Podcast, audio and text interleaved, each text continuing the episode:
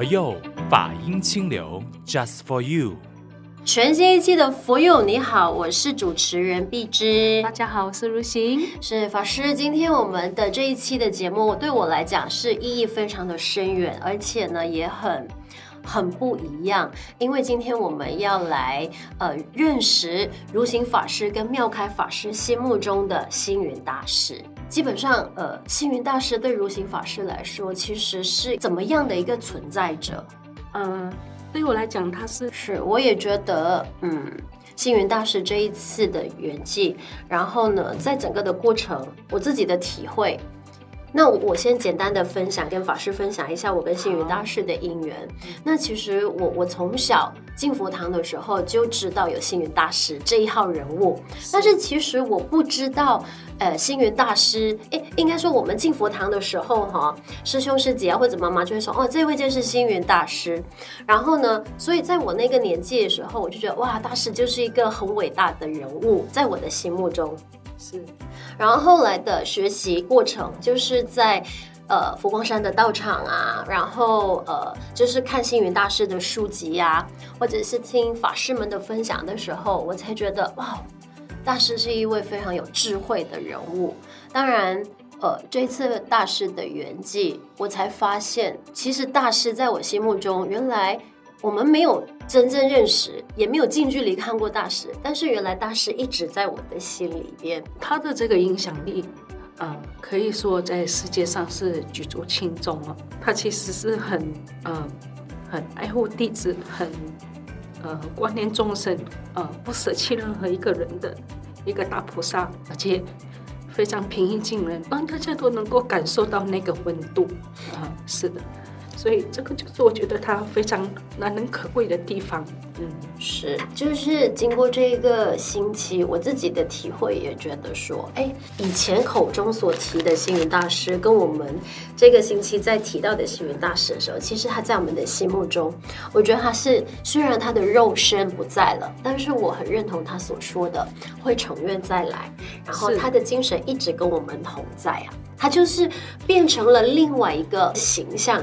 一直活在我们佛光人的心中。我最近陆续看到很多悼念师傅的文章，嗯。啊，有一些事情呢，我自己看了呢，都觉得非常非常的感动啊。举一个例子哈，这是妙光法师哈，身为他的、嗯、就是他的口译对。的的的法师，他其实呃都可以几乎很完美哈无误的哈，及时把师傅所讲的用英文翻译出来。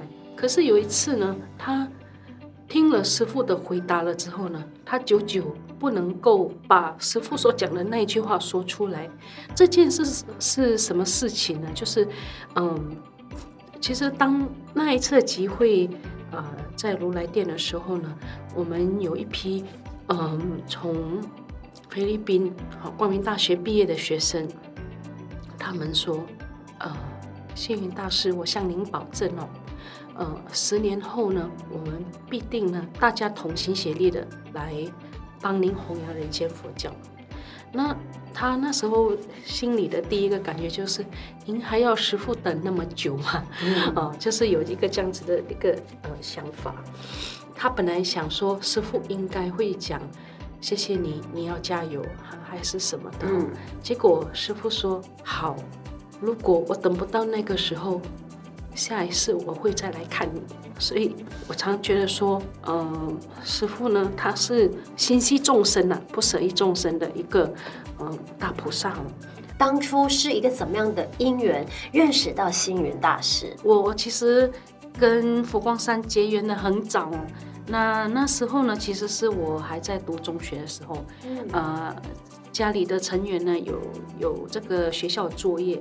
要做世界伟人的传记哦，那他们一致呢选定了释迦牟尼佛。我其实是那个先贤没带子的人，他们在他们在那里忙的时候呢，我就看到哎，桌上有一本书啊，就是呃星云大师我们师父上人写的《释迦牟尼佛传》。哦，那结果呢一看下去，我我其实小学就开始看小说哈，所以对对我来讲看小说是一件很可以。很好的沉浸在书海里面的一个嗜好，所以呃，那时候看这本书是从早上看到傍晚啊，然后看完了以后呢，觉得很感动。我觉得这个这个释迦牟尼佛太伟大了。那以后呢，我要成为佛教徒。嗯，那这这这份决定呢，就一直收在心里，一直到我去读大学的时候呢，哎，我来到吉隆坡啊，终于那时候最大的感受就是，我终于可以去寻找。啊，我生命中的名师，嗯，可是这个人是谁我不知道。那一直到自己因为跟朋友呢要去租房子，哦，一整栋，然后都是我们呃同学一起住的时候呢，才发现说，哎，原来我们这一个家呢是很靠近佛光山的道场，哦，所以就开始了这个学习之路，嗯，就开始啊每天去做课诵啊，或者是只要有活动就参加，那也成为佛光青年。那当然我那个年代的佛光青年的体系没有像现在是那么完善啊，这么完善的，但是。这这个却是我在成长的哈，就尤其是大学的生活里面呢，是非常难忘的一个回忆，因为。呃，参与了很多义工工作啊，然后学习了很多佛法，嗯、一切都是一个因缘呐、啊，很深深的因缘。是，我觉得这份因缘，我也是第一次听法师这么分享过。因为《释迦牟尼佛传》，而且还是星云大师的著作，是。然后当下法师发的这个愿，我这样子听起来，我会觉得说那份愿力，我们常常讲有愿必成，所以当下法师发的这个愿，我也觉得法师很伟大哎。没有，真的。然后法师就是一直在想方设法找到自己学习的老师，然后就这样子慢慢的促成了出家的因缘。是的，对。如果不是这一份愿力，今天我们也不会坐在这一边，就是聊。对吧？对对对，所以这样子出家那么多年，那我想要问法师，当你真正呃出家了之后的时候，见到星云大师，你当下的那个心情是什么怎么样的呢？你还记得吗？我们呢只是一个刚入门的学生哦，所以其实常常会看到师傅的一个呃情况，都是在大众的集会里面，就你你那时候看到他，就觉得他是一个呃很很伟大、很崇高。很伟岸的一个出家人，可是他其实是一个很平易近人。像其实可能大家不知道，在一个传统的佛教的氛围里面，看到自己的师长呢是要顶礼三拜啊，或者是要跪着去聆听师长给你的开示。可是我们的师父呢，从来都不希望我们是用这样子的方式跟他见面啊，他希望我们。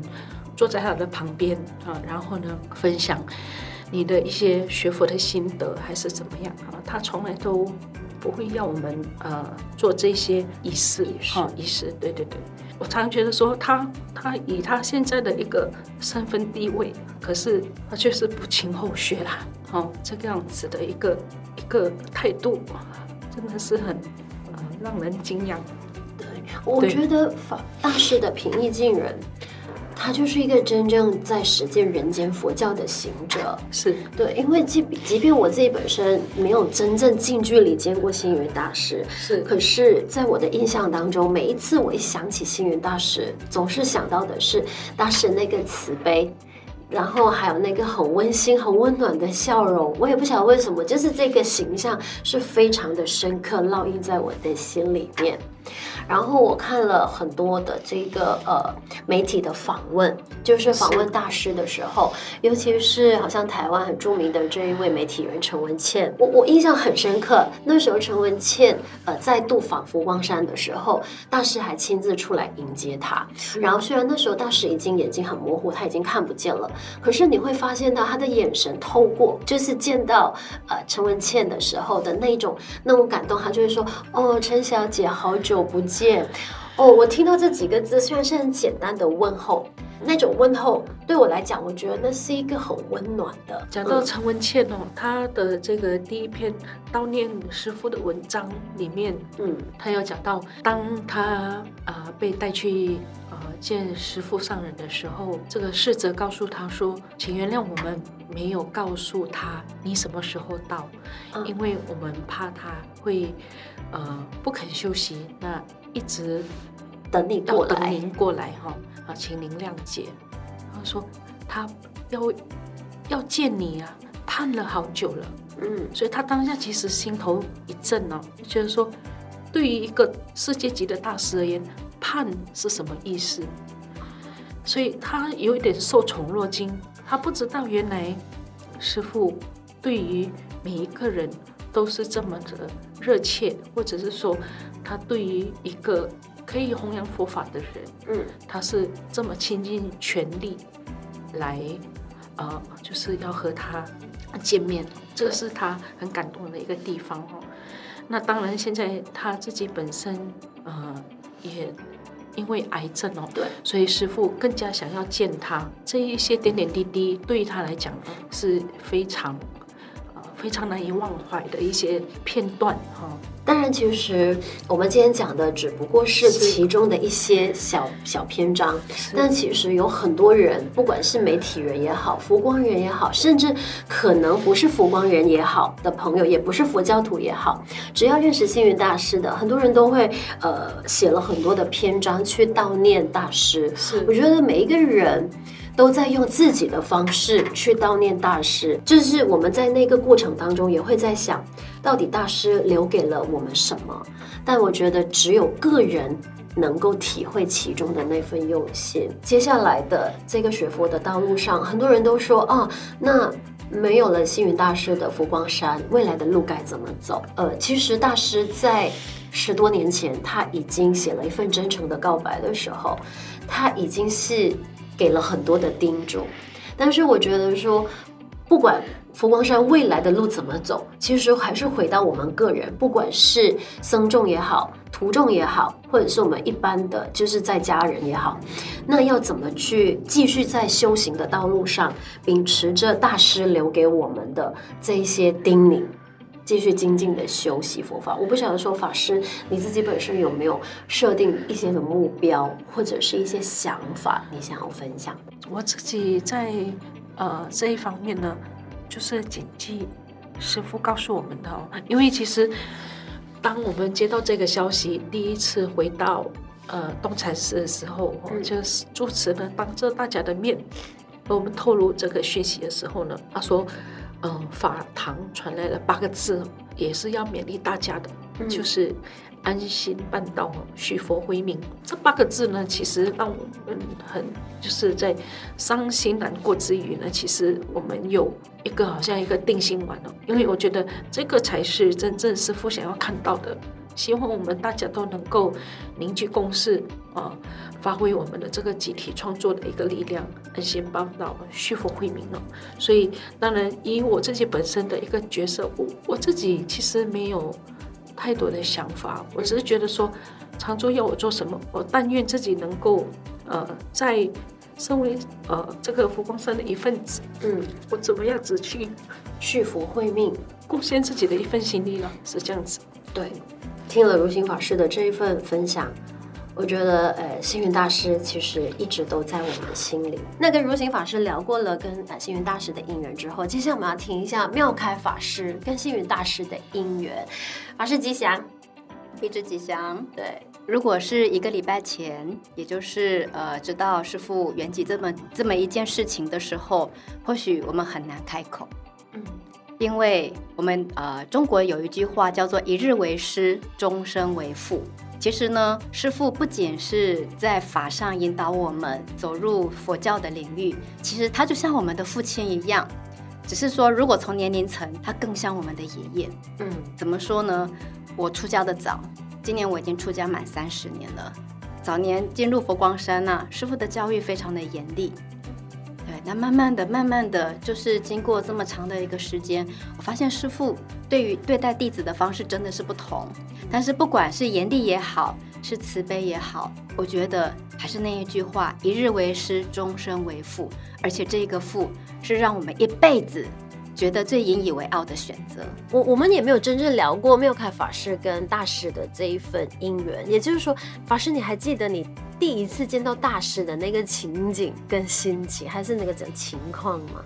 我遇见大师是在我还没有出家之前，那个时候呢，是师父在苗栗建了第一所的道场，叫做苗栗讲堂。那么早年呢，师父只要在每一个道场开光的时候呢，都会同步举办三天的佛学讲座。所以呢，我是在那个三天的佛学讲座里面的一天，我如果没有记错，应该是最后一天，是我的母亲带我去一个师傅演讲的现场，我看过他。当然那个时候呢，我的母亲已经开始有因缘前往道场去学习佛法了，所以呢，我也第一次近距离遇见星云大师。那个时候的我才是一个高中生，所以我的一个念头是：哇，这个和尚怎么那么像一座山，就高高的耸立在我的前面。当然，我讲的山不是他的体型，嗯，就是他很自然会流露出一种让你觉得这个人很高大，嗯，会让你心生一种敬仰的心。我想那个是我遇见星云大师的第一个印象。那么后来呢，我出家了。我是第二年才选择要走出家这么一条路，那个是我第二次近距离遇见我的师傅。那个时候呢，师傅召集我们所有要出家的徒弟，嗯，他就问我们三个问题。第一个问题是：你叫什么名字？你今年几岁？你住哪里？或者你从哪里来？嗯。虽然我不明白为什么大师要问我们这三个问题，后来当我拿到我的法名叫做妙开的时候，我突然回想了一个想一个一个场景。原来那个时候啊，师傅来不及认识我们，我们那一梯次有六十几个出家呃准备要出家的人，嗯、师傅或许来不及认识我们，嗯、可是他就是借由这么三样东西，他来认识即将要成为他弟子的我们，嗯，是谁？虽然我们跟那个时候的师傅只有所谓的一面之缘，可是我的法名就这样子产生了。那再后来呢？当然，我把佛学院的学业完成了，那么我也很有福气，我可以去南华大学读研究所。那我是第二届的学生，所以呢，早年师傅对于这个南华大学呀、啊，是倾尽全世界的力量，我们叫做百万人心学。那么，如果我们用台币来说的话呢，就是每个人一个月只要捐一百块，我就可以新学了。他就是集合大众的力量，一起来兴办一个学校。所以师傅呢，很常有这个因缘前进南华大学。那是我真正最近距离遇见师傅的时候。我记得那一次，呃，我们的老师告诉我们说，快点准备，下午师傅要来学校了。那我们要准备什么呢？当然，佛光山的代课知道，一定要准备一杯水。这是最基本的，像我们这种矮个子的啊，通常都会被推派出去当侍者。其实侍者不一定是很严肃的，所谓的呃实质上的侍者，就是帮忙这个端茶、运水等等的，这些都可以。也就是我们服务师傅，我们就称这个叫做侍者。好，他就找我们这些个头小的人去帮忙递水。可是因为我出了家之后，第一次这么近距离的见师傅，其实我有压力。然后我以前的胆子很小，我又是一个很害羞的人，所以呢，我就把这个三杯水啊放在茶盘上，然后呢，准备要端进去，对不对？我还没有进客厅之前，我一切正常。从我踏进客厅的那个门开始，我因为内心紧张，我竟然可以在捧的那个就是那个茶盘上，我可以抖到让那个。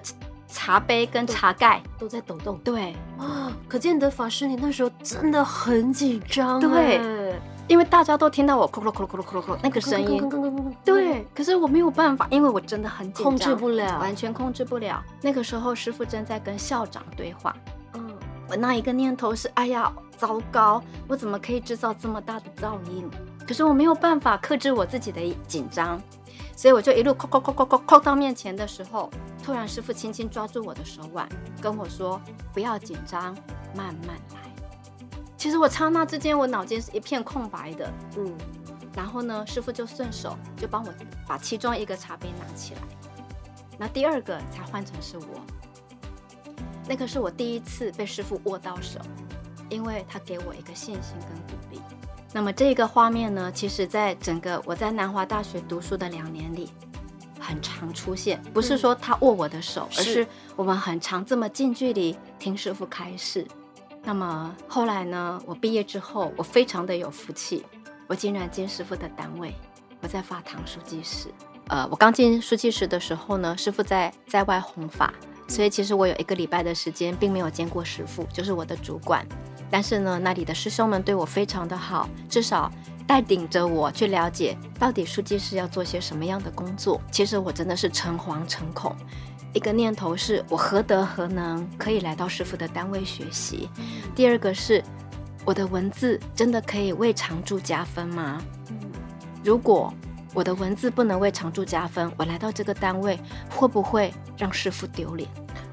这个是我在那里的第一个礼拜，我给我自己不断的这个叫自我去探寻的一个问题。一个礼拜之后呢，师傅回到山上了，那么我的主管就带着我到师傅的面前，意思就是来跟师傅报到。嗯，我印象中师傅讲的话让我也是印象深刻。他告诉我说，要记得不要把自己定位你就是书记。嗯，你要把自己定为什么？我在这里，我可以学到什么？那么接下来是我可以奉献什么？我可以给常住用什么？所以呢，他给我的第一个功课是认识整个书记室所有的空间，我有哪些藏书，我有哪一些资料。学习到这一些之后呢，那么接下来就是要跟着大家一起来磨练自己的文字。嗯，还有要学会呢，当所有法师来，不管他是长老也好。贵宾来也好，一定要在第一时间内把茶端给人家，这个就是待客之道。这个是我刚进，我踏出佛学院或者是研究所，也就是踏出学习这个门之后的第一份工作。老师说，师傅的这一些话对我来讲很受用。先不要把自己定位成我是什么，而是让自己像海绵一般，不断的学习，不断的成长。因为不断的学习跟成长的当下，其实就是你准备储备你未来可以奉献给常驻、奉献给大众的力量。所以从进入书记室之后，其实我一直很有福报，我有将近十八年的时间，我一直跟在师傅的身边。因为呢，第二年，也就是呃一九九九年，那么师傅呢，嗯、准备要办的一份报纸。那当然，这个因缘是来自于九二一大地震。嗯。我想这个故事很长，未来有机会再说。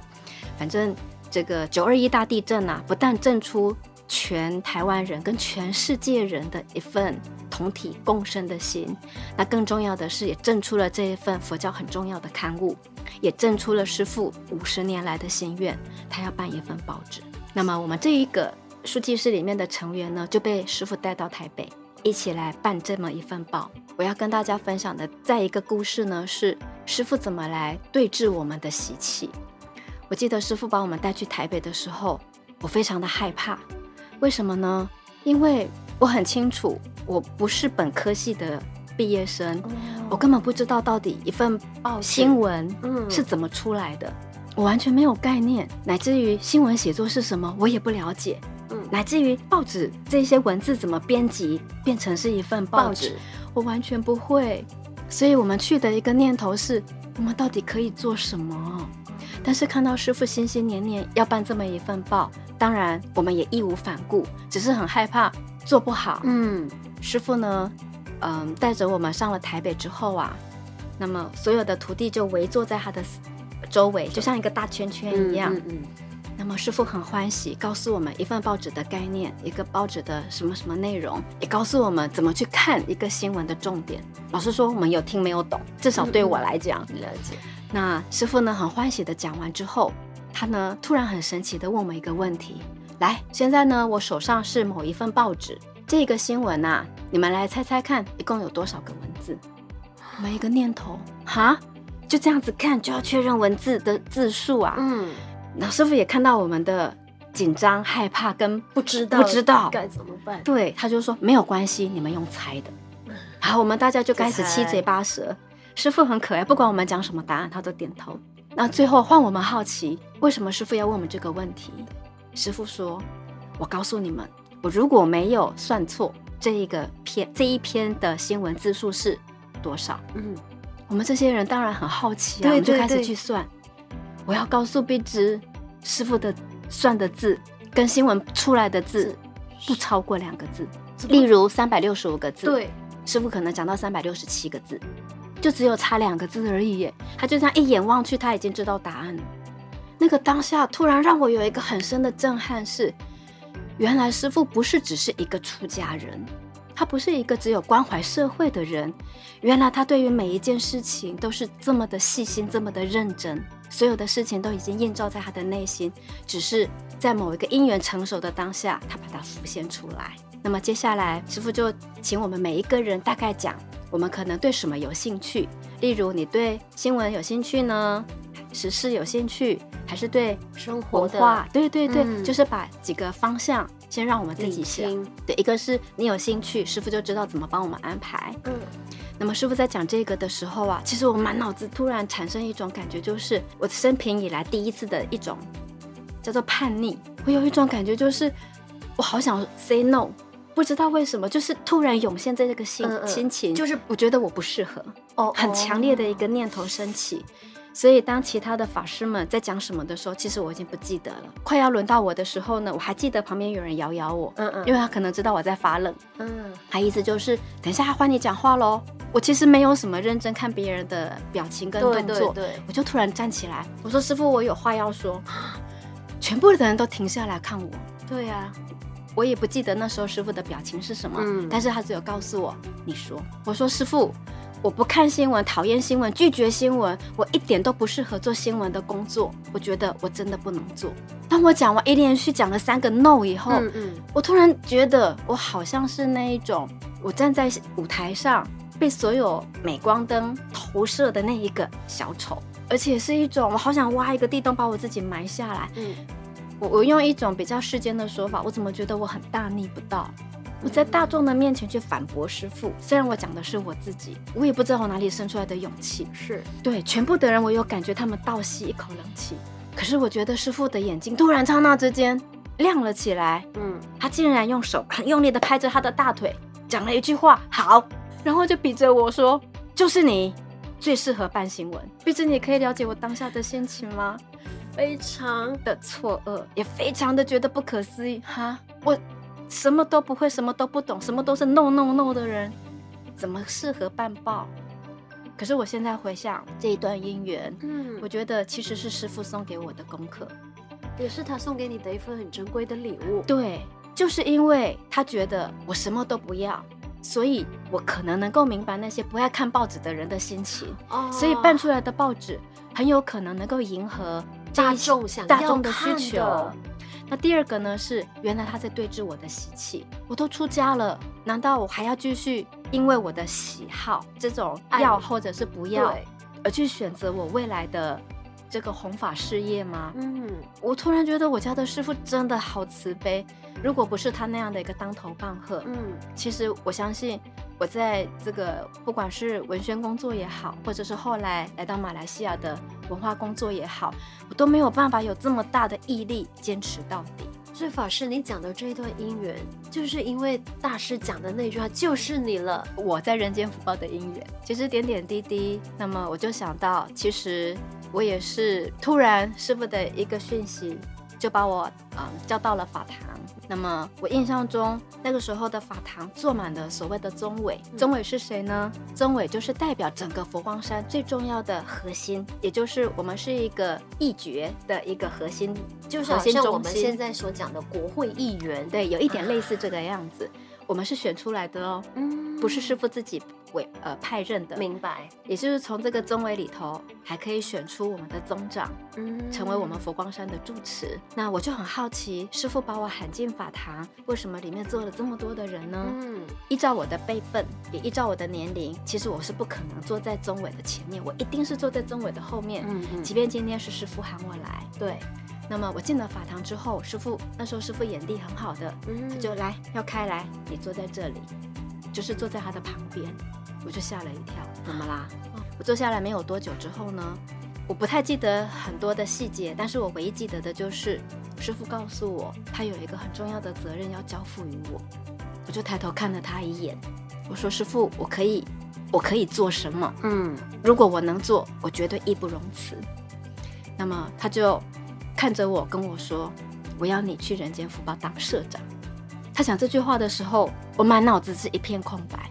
哈，社长，如果今天我承担的是编辑的工作，我相信我应该还可以胜任。嗯，当然我之前确实也是总编辑。嗯，那么突然从总编辑的身份变成是一个社长，其实对我来讲跳跃的太快了，因为我觉得我的养成并不够。嗯，但是师傅就一句话，因为常驻需要，这份报纸需要，所以你要来当社长。我的一个念头是，我真的不行，因为我的养成是不够的，所以。我没有像那个呃两千一九九九年的那个叛逆，对，我不要，我不要，我不要，是，而是我用比较委婉的方式是，师傅，我能力不够，嗯，我不是不愿意，是我能力不够，我承担不起，嗯，我很害怕这个责任一旦交入付到我身上之后，结果我把报纸给搞到倒闭了，了，嗯，那我怎么办？我我不我不能对不起常驻，那师傅也看得到我的我的担忧，对。当然，那个时候我也很紧张，我也更害怕。师傅沉默了一一点点时间之后，他就问我：“那你觉得还有谁可以担任这个工作？”我就一抬头往后面看，全部都是宗纬呀。嗯嗯，但是可能叫宗纬做嘛，对不对？是的，我就说：“师傅，那我可以试着引荐几个人吗？”嗯，师傅就看着我，我就说：“哎，这里有好几位宗伟，有谁谁谁？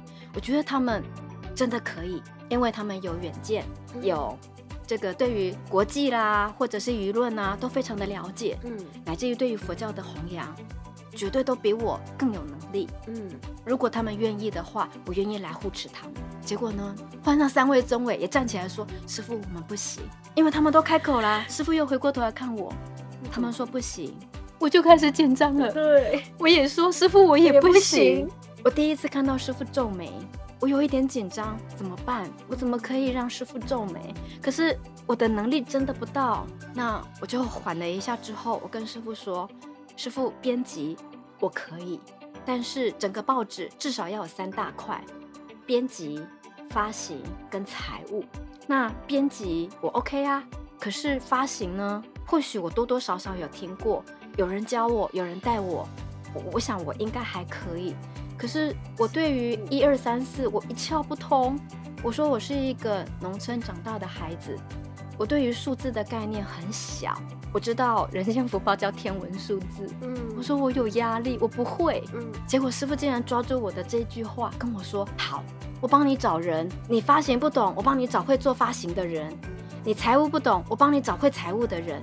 你带着这些人，你去去办人间福报。”对，我当下突然已经没有任何的借口再去拒绝了，可是我还是跟师傅说，如果还有更好的人选，师傅你可以再找人。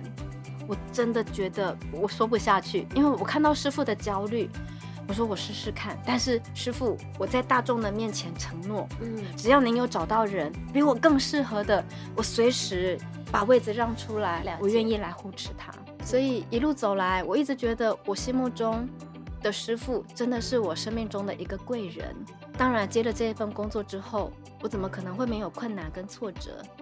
那么累积了一段时间之后呢，我就往山上跑。嗯，那我记得我那一天回到山上之后啊，又看到一一堆人又在法堂里陆陆续续问师傅好多的问题。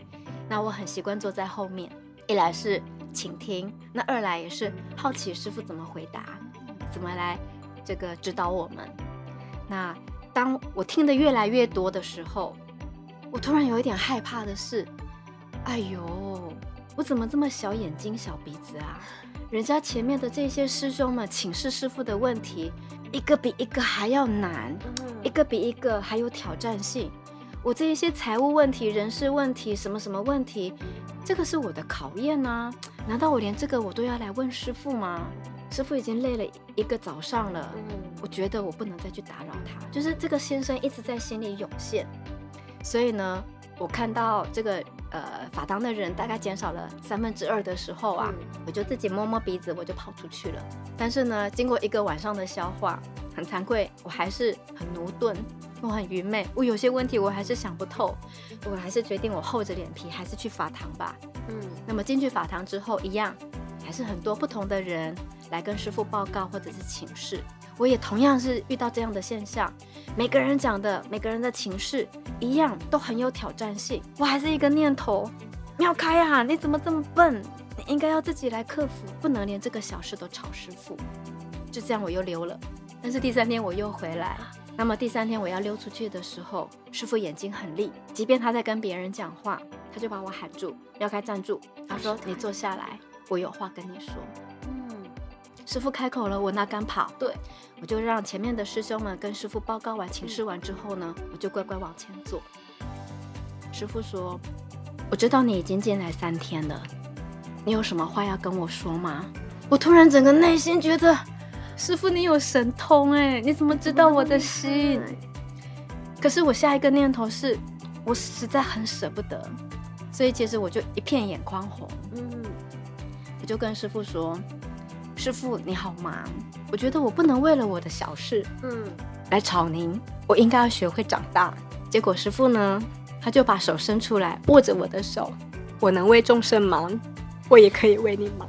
师傅的慈悲不是只有对信徒，他对于我们这些徒众一样。当然，这一句话确实也成为我内心里一个很大很大的力量。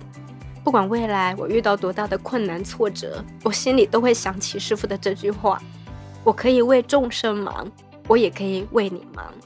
那么现在换我把这一句话变成是我内心的能量，也变成是我的一个习惯。只要我遇到有人需要，换我反握别人的手，就好像我传递当年师傅给我的那一份温暖。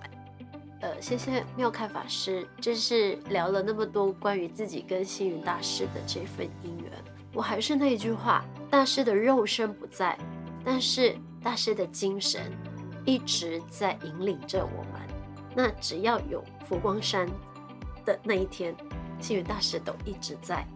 那我觉得说。呃，大师一直在以他自己在办人间佛教的时候，他其实都是在言行举止，那他所有做过的事，他留下的文字，他留下的话，我觉得就是一直在在我们佛光人的心里，嗯，那这个就会成为我们生命中的一盏明灯。那只要佛法长存，那大师的精神一直同在。如果大家问我师傅现在在哪里？没有错，师傅的肉身他已经荼毗了，他已经火化了，他也不在人间了。但是师傅的精神却是一直存在我们的内心。那不是只有内心，如果你想他，就像师傅的名字一样，当你抬头看看云，他就在云里。那么当风吹来的时候，其实它也有可能就在夜晚的那一个星空里，随着风就飘在我们的。身旁，乃至于当你在想念他的时候，他的任何一个著作，你随便翻开，他就在字里行间里跟你 say hello。如果可以的话，我觉得悲伤难过必然是一定会，但是与其我们一直活在难过里，不如我们转化为是一个力量。把他的人间佛教的精神呢，我们一同把它发扬光大。希望啊，这个人间处处都有温情，处处都有佛法。那么，不但能够成为我们每一个人心中的明灯，更能够照亮这个社会，大家都能够和平、吉祥、自在、圆满。非常感谢，呃，妙凯法师做一个那么棒的总结。呃，如果你很想念星云大师，或者是哎，你想在生生活当中找到一些精神的力量的时候，我们佛佑 Podcast 也是随时随地让你点击来听，因为我们法师所说的，我们所学习的，都是佛陀说的法，也是我们人间佛教一直在奉行着的教义。然后也是星云大师一直给我们的叮咛。那当然，在今天的节目结束之前，特别选来这一首师父颂，就是要送给各位。那想念星云大师的时候，我们就一起三称南无本师释迦牟尼佛。希望呢，在大家的南无本师释迦牟尼佛的佛号之中呢，我们把这个愿力能够回向给星云大师，希望他早日乘愿再来。别忘记哦，大师曾经发了一个愿，他来世要投胎作为我们的马来西亚人。那接下来送上这一首师父颂，我们下一期节目再见，谢谢。菩萨行者乘愿来，千金一诺如期下，千里观音。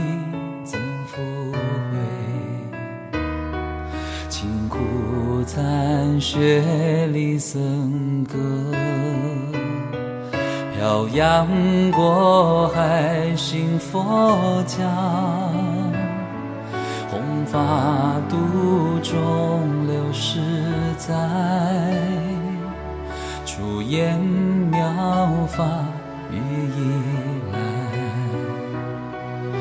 为信佛教建丛林，分秒必争弘法利生，无怨无悔奉献牺牲，令世人间佛教的心证，你是娑婆世界的导师。如果你懂得，你很活着。哎，生于此间，而又何求？